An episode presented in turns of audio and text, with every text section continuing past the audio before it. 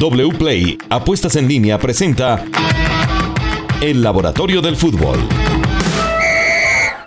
Aquí estamos en el Laboratorio del Fútbol en una presentación de wplay.co Apuestas Deportivas. Vamos a hablar, por supuesto, de fútbol colombiano, de todo lo que nos eh, hemos estado o de lo que nos está presentando este fútbol colombiano ya casi en las últimas eh, fechas de esta liga, donde pocos cupos quedan y en cambio sí, muchos equipos están peleándolo. Juan Izquierdo está con nosotros de Especta. ¿Cómo le va, Juan? Bienvenido. ¿Qué más, Steven? Muy bien. La verdad, emocionado por el final de liga que tenemos, lo que usted decía pocos cupos, muchos equipos compitiendo por esos cupos. Vamos a hablar un poco de, esta pelea por entrar dentro de los ocho. Bueno, yo, yo creería que quedan, a ver, matemáticamente deberían quedar más, pero, pero siendo aterrizados, eh, quedarían los cupos 7 y 8, más o menos. Sí. 7 y 8. ¿Qué equipos están más cerca y cuáles están más lejos de los que están vivos, por supuesto, de estar en esos cupos de privilegio para las finales del fútbol colombiano? Bueno, en Expecta nos dimos a la tarea, primero que todo, de, determinar los puntos necesarios para clasificar. Lo más probable es que el octavo clasificado esté con 28.2 puntos. Eh, sabemos que es imposible sumar 28.2 puntos. O sea, acá se tiene que tener en cuenta que podría ser 28 puntos y un poquito más. Podría ser 28 puntos. Podría ser 28 Con una puntos. buena diferencia de gol. Exactamente, la diferencia de gol va a ser o sea, importante. ¿29 te asegura? 29 prácticamente te asegura. Por ejemplo, Millonarios tiene 29 y está un 99.92% dentro. prácticamente, ¿no? Tendría que pasar de todo para que no se clasifique Millonarios. Entonces, tenemos dos cupos, quitando ya el de Millonarios, y seis equipos que estarían ahí en la pelea. El primero, el que tiene más probabilidades con la victoria de ayer, fue el Cali, 66.52% de probabilidades, tienen 27 puntos en este momento, una diferencia de 0 goles. Eh, son el equipo más cercano con Incluso con el empate podría estar clasificado. Incluso con el empate tendría probabilidad, que era con 28, una buena diferencia de gol si lo comparamos. Más que tienen más cero. Pero si lo comparamos, por ejemplo, Alianza, Alianza en este momento tiene menos 5, Santa Fe tiene menos 7, Pasto menos 4, Bucaramanga menos 2. Claro, es el, digamos, de todos los que están peleando, es el que mejor diferencia quitando a Junior, quitando a Junior. ¿Cuánto ¿Cuál es la diferencia de gol de Junior? Eh, eh, sabiendo que este episodio lo estamos eh, grabando antes del partido de Junior contra el Deportivo Pereira, que es hoy. En este momento Junior tiene 24 puntos y más 8 en la diferencia de gol. Perfecto. Vale, eh, bueno, supongamos que, supongamos que gana Junior. Que, queriendo la gente, por supuesto, hincha del Junior, que, que este equipo sume los tres puntos de hoy. También estaría incluso con un empate, es decir, si gana hoy, con un empate en la última fecha podría estar. estaría dentro. Y si empata hoy, con una victoria en la última fecha también. Sí. Sí, porque o después sea, los 28 realmente alivianan mucho a, estos equipos, ¿no? Y, sí, y más que todo teniendo la diferencia de gol que tiene Junior, creo que por ese tema están un poco, por eso están un poco más tranquilos. Pero justamente Junior después del Cali es el que tiene más probabilidades de clasificar con un 55.8% de probabilidades. Lo que decía usted, le queda el partido hoy contra Pereira y contra el Huila en Barranquilla. Que ahí me imagino es muy favorito el Junior de Barranquilla, sí, ¿no? Exactamente. Eh, después de Cali Junior viene Alianza, que en este momento está adentro, pero es lo que mencionábamos, tienen 25 puntos, una diferencia de gol de menos 5, y los partidos que le quedan son Nacional de visitante y Huila en casa. Digo, y Pereira en casa. Alianza tiene 35% de probabilidades, es el tercero que viene ahí en la... En es bajito a pesar de que sigue estando Alianza ahí muy cerca. Eh, pero los rivales pues lo complican un montón y su rendimiento reciente me imagino que también se tiene en cuenta para, para esto. ¿no? El, el, tema, el tema del número mágico. El número mágico hasta, la, hasta hace 8 días era 29, pero creo que baja a 28 porque yo a ver mi hipótesis, usted que de los números me dice si estoy acertado o no. Pues por la cantidad de derrotas y malos resultados de los equipos que estaban peleando el puesto 7 y 8, ¿no? El único que ganó fue Junior, pero Cali cayó eh, hace, hace 4 o 5 días. Eh, ganó ayer, pero había caído frente a Envigado. Perdió Alianza, perdió Pasto. Solamente Junior ganó. Sí, exactamente. Y fueron muchos resultados que en las probabilidades, si no lo veía antes del partido, no eran tan esperados. Por ejemplo, el caso de Cali que perdió contra Envigado, que solo llevaba una victoria antes de ese partido en el, en el semestre. Pasto que perdió con Jaguares, que solo había ganado dos partidos. Entonces sí, la, la semana pasada estamos en 29 y estos resultados de los equipos que están ahí en la pelea hizo que bajara un poco... Eh, el número mágico, por así decirlo. Vale, perfecto. Eh, bueno, vamos a pasar a, los, a, 12 eh, equipos puntuales que cambiaron de entrenador recientemente a ver si les funcionaba eso, aunque Atlético Nacional no venía con malos resultados, pero seguramente la presión de, la hinchada, eh, la manera y el estilo de juego no, no, gustaba de Amaral, la derrota con América dolió mucho, eh, seguramente todo eso llevó a que Nacional cambiara de técnico. Nacional y Santa Fe con el cambio de técnico, tanto en el uno como en el otro, ¿han mejorado, han empeorado o están iguales en rendimiento? más allá de los puntos, más allá de ganar o perder, que eso es lo evidente.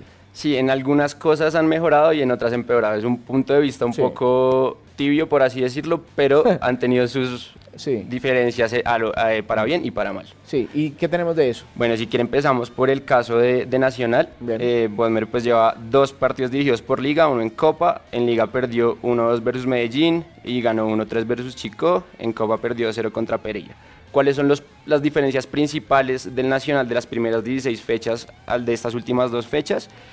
Eh, tienen menos goles esperados a favor por partido y más goles esperados en contra. Eh, antes tenía 1.58 goles esperados a favor, ahora tiene 1.32 pues en estos dos partidos. Antes tenía 0.97 goles esperados en contra por juego, ahora tiene 1.16. También ha bajado la efectividad de sus tiros. La efectividad se mide en el número de remates totales que hace el equipo, los que van a puerta. Eh, con Amaral tenían 37.7% de efectividad, ahora tienen 32.26% de efectividad, ha empeorado un poco en la efectividad de los tiros. Eh, los rivales ahora están siendo mucho, mucho más efectivos en los disparos a puerta, le rematan más a puerta a Nacional. Antes solamente el 27.3% de los tiros de los rivales iban al arco. ¿Era mejor defensivamente antes? Eh, en cuanto a la efectividad de los, de los rivales, sí, le remataban menos a puerta, por así decirlo. Eh, ahora le rematan del 36% de los remates totales de los rivales, el 36% van a puerta. Eh, ahora pierde más balones por partido, antes perdía 95.38 por partido, ahora pierde 104.5 por partido, pero ahora recupera más balones por partido. Antes recuperaba 77.19, ahora está promediando 89.5.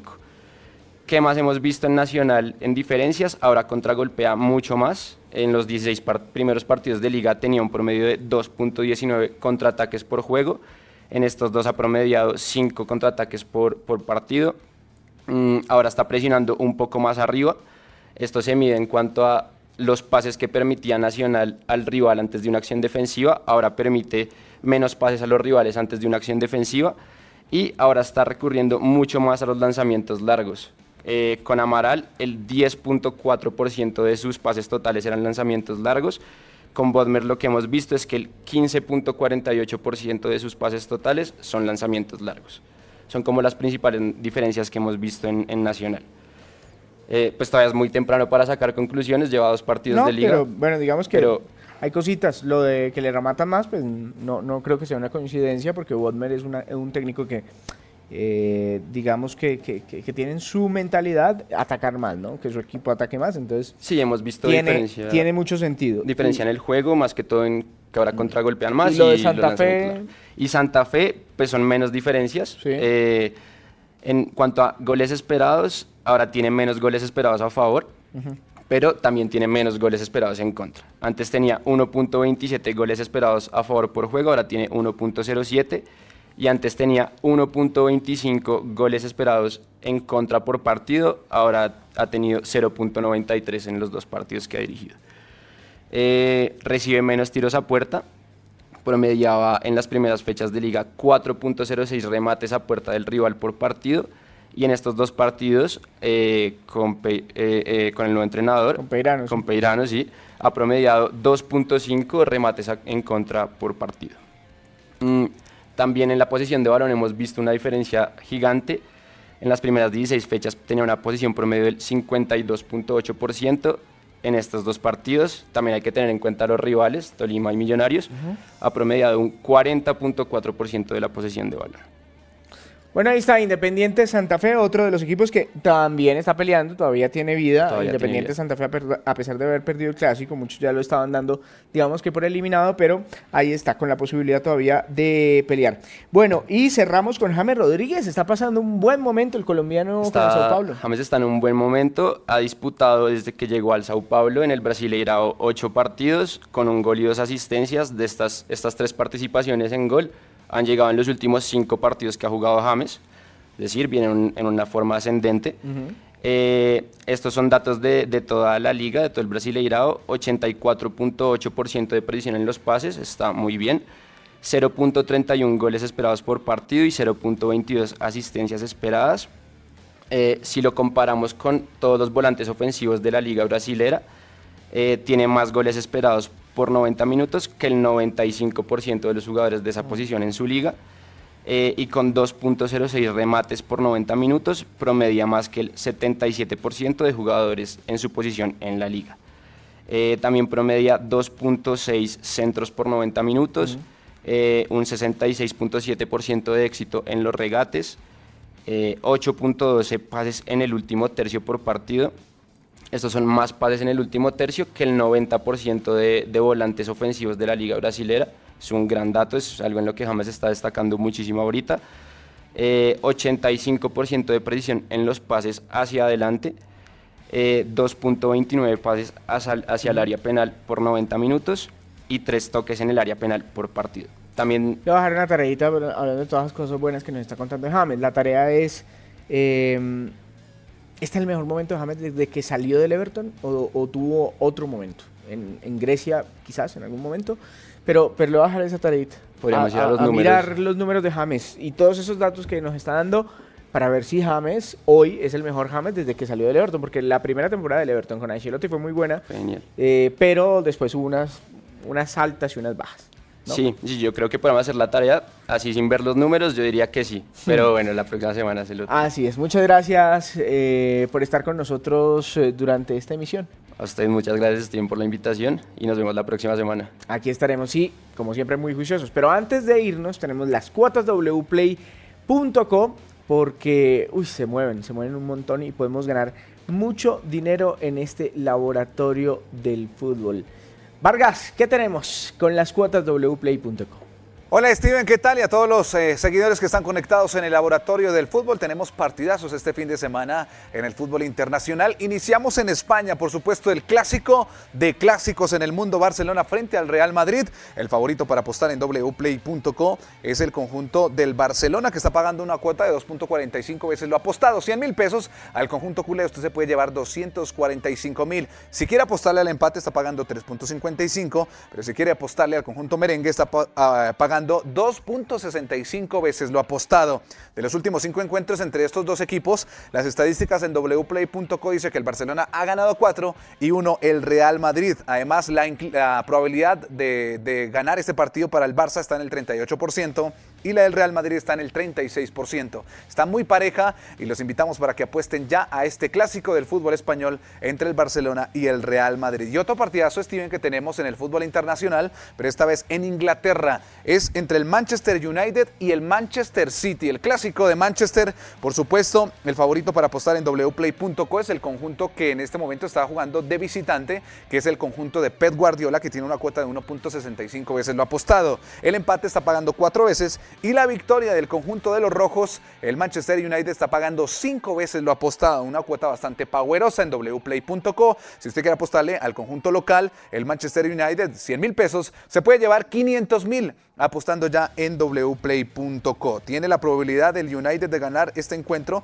del 18%, mientras que el conjunto de Pep Guardiola del 58%. Todo esto, todos esos partidos, datos, estadísticas, además le puede apostar, jugar a todos los deportes, a todos los juegos y este partido en España además se puede ver eh, en vivo totalmente gratis si está registrado en wplay.co. Todo esto en apuestas deportivas. Gracias Vargas y hasta aquí el Laboratorio del Fútbol. Nos encontramos en ocho días con más. Chao.